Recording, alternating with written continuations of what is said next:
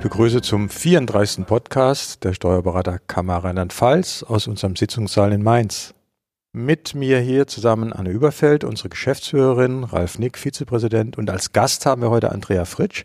Sie ist aus dem Ausbildungs-, Fortbildungs-, Ausbildungszuschauer. Aus Fort- und Weiterbildung. Aus Fort- und Weiterbildung, jawohl, so heißt es genau. Und sie ist zu unserem heutigen Thema duales Studium die Spezialistin. Warum hören wir gleich? Zunächst mal an dich, Anne, die Frage an die Kammer sozusagen. Äh, was haben wir denn für Ausbildungsmöglichkeiten eigentlich in unserem Beruf, neben dem vielleicht traditionellen? Also wie gesagt, es gibt die traditionelle Ausbildung, sogenannte duale Ausbildung. Das ist eben, man macht eine Praxistätigkeit beim Steuerberater und geht in die berufsbildende Schule. Und dann haben wir eben die andere Möglichkeit jetzt über die letzten Jahre entwickelt.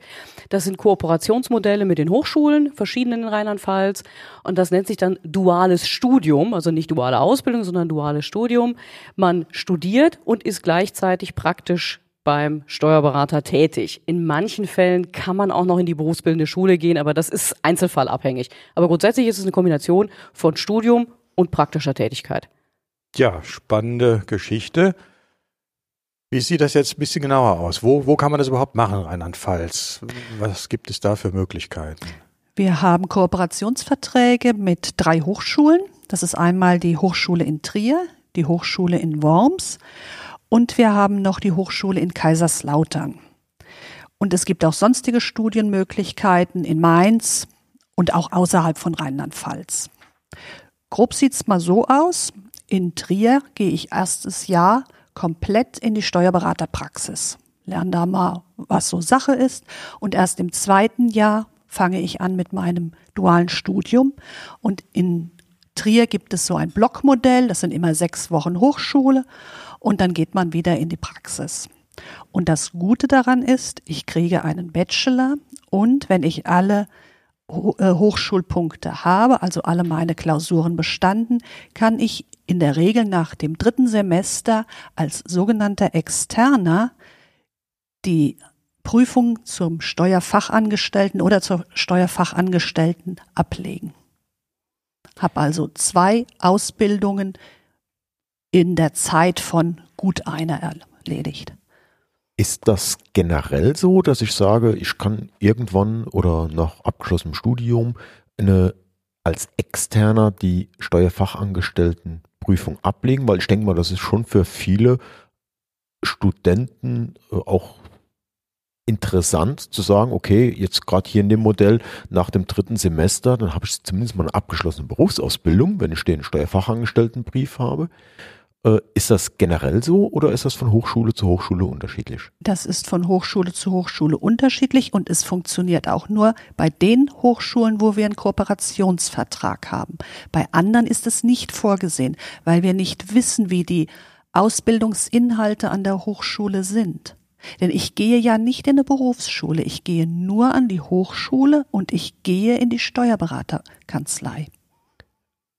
Also zum besseren Verständnis, die Kooperationsverträge, die sind nicht nur geschlossen worden äh, PR-mäßig, sondern es hat wirklich einen Hintergrund, um zu sagen, wir als Kammer lassen die Studierenden, die diese äh, an diesen Kooperationshochschulen äh, studiert haben, als externe zur Prüfung zu. Das ist quasi der Vorteil an diesen Kooperationsvereinbarungen. Richtig, weil wir immer schauen, was sind die Ausbildungsinhalte oder die Studieninhalte an dieser Hochschule. Passt also, das zu unserem Berufsbild Steuerfachangestellter? Also wir haben aber keinen Einfluss gehabt auf den Lehrplan, der an dieser Uni jeweils äh, stattfindet. Nein, das haben wir nicht, aber wir haben mit den verantwortlichen Professoren das abgestimmt und manchmal brauchen die auch einen komplett neuen Akkredit eine komplett neue Akkreditierung, damit das passt bei Ihnen. Zum Beispiel bei der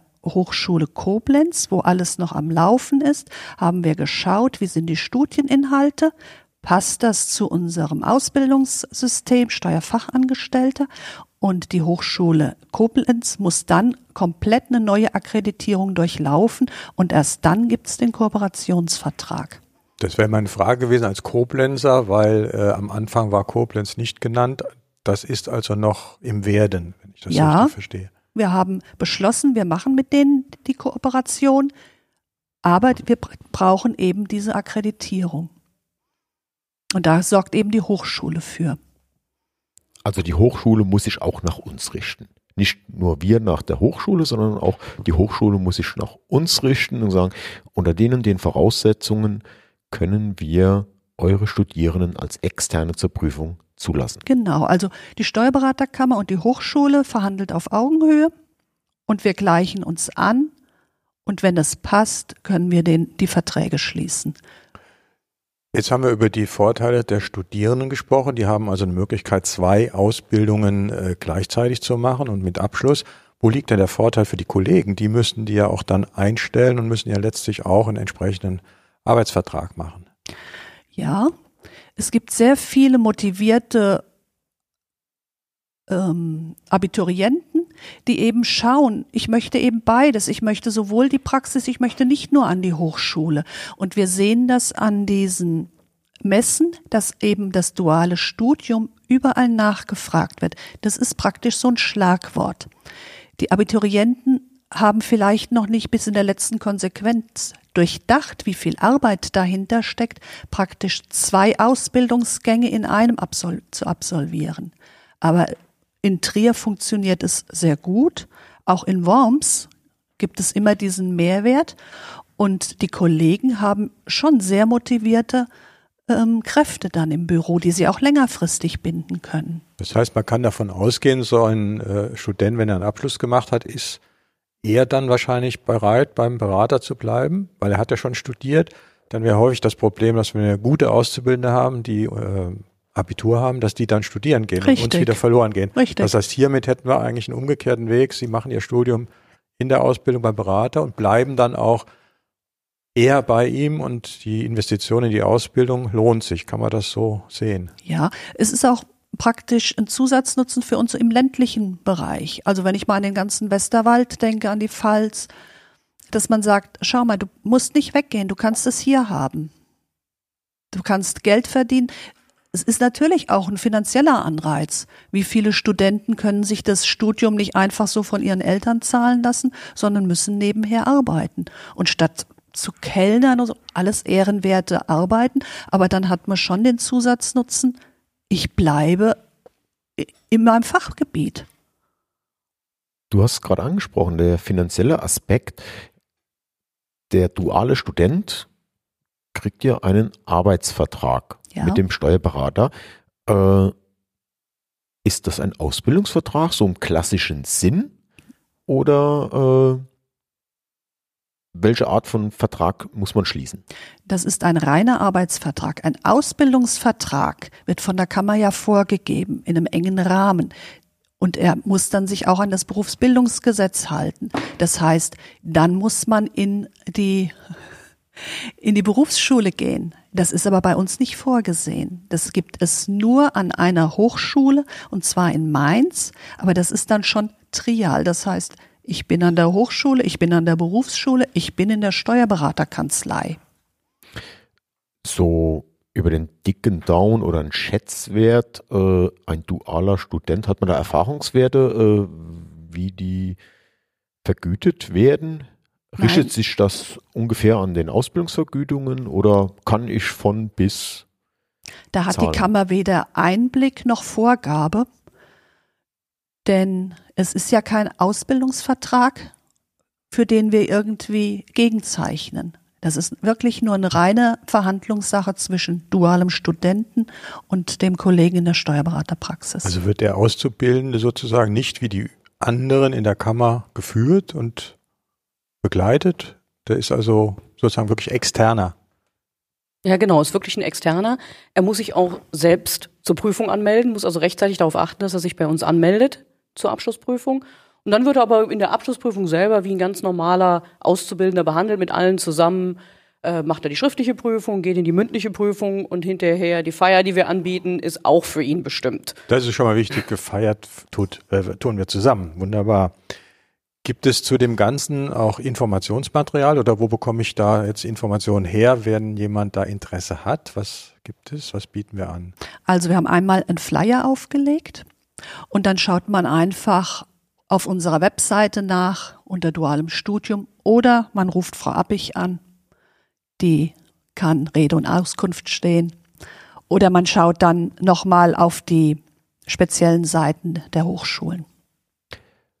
Können wir gerade nochmal zum Schluss aktueller Stand, mit welchen Hochschulen haben wir Kooperationsvereinbarungen und wo ist es im Werden? So, also wir haben die älteste Kooperationsvereinbarung mit der Hochschule in Trier und wir haben eine mit der Hochschule in Worms. Wir haben eine Kooperationsvereinbarung mit Kaiserslautern, das ist aber eine spezielle, und zwar die ist an Steuerfachwirte gerichtet, die den Bachelor erwerben können und bekommen einige Vorlesungen erlassen. Dann gibt es eine Studienmöglichkeit in, an der Hochschule in Mainz, vormals Fachhochschule. Mit denen haben wir keine Kooperationsvereinbarung. Und wir möchten jetzt, wenn akkreditiert ist, den Abschluss machen mit der Hochschule in Koblenz. Also kann man sagen, dass man quasi Rheinland-Pfalz weit, wenn Koblenz abgeschlossen ist, äh, als dualer Student überall im Land was findet. Ist fast flächendeckend, ja. Ja.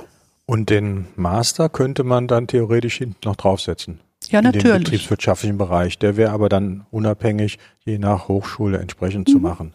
Hat dann mit diesem dualen Studium nichts mehr zu tun, aber wäre denkbar.